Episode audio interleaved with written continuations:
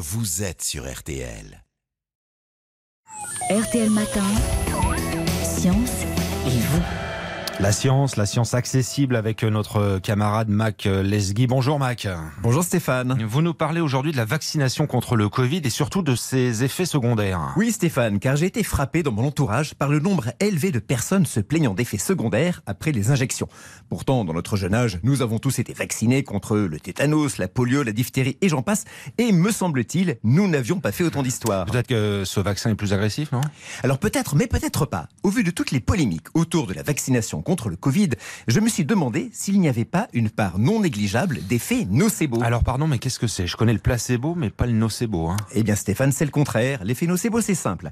Si je prends ou si je suis exposé à une substance en étant persuadé qu'elle risque de faire du mal à mon corps, mon cerveau, de manière inconsciente, va s'appliquer à fabriquer des symptômes sans rapport avec l'effet réel de la substance sur mon métabolisme.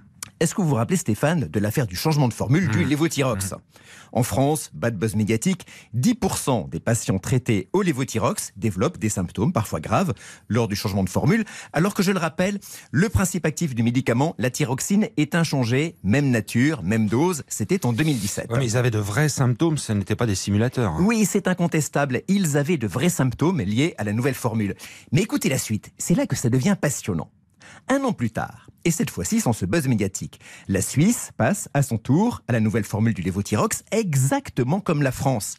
Et là, aucun effet secondaire particulier chez les patients. L'effet nocebo a joué à plein en France et pas du tout en Suisse. Est-ce que cet effet nocebo joue dans la vaccination contre le Covid? Et oui, et on en a la preuve en regardant les résultats des essais dits de phase 3 du vaccin Pfizer. Rappelez-vous, dans ces essais, on injecte à des volontaires soit le candidat vaccin, soit un produit inoffensif. Et bien sûr, le volontaire ne sait pas quel produit il reçoit.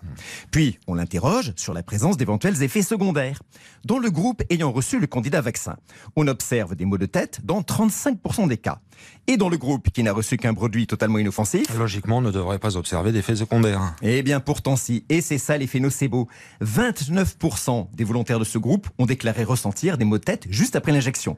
Et dans ce groupe témoin, on a observé aussi très fréquemment de la fatigue et des douleurs musculaires. Est-ce que ça veut dire, Mac, que la vaccination n'a pas de vrais effets secondaires? Non, elle en a bien sûr, notamment des nausées, des poussées de fièvre, dans des proportions heureusement faibles. Mais dans le contexte actuel, il ne sera jamais facile de faire la part entre ce qui est dû à cet effet nocebo et ce qui est dû à l'effet du produit injecté. Et du coup, est-ce qu'on peut faire quelque chose contre cet effet nocebo? Alors, cet effet Stéphane est le résultat de nos convictions intimes sur un produit en particulier et sur la médecine et la science en général. Et vous le savez, il n'y a rien de plus difficile à changer que des convictions bien ancrées.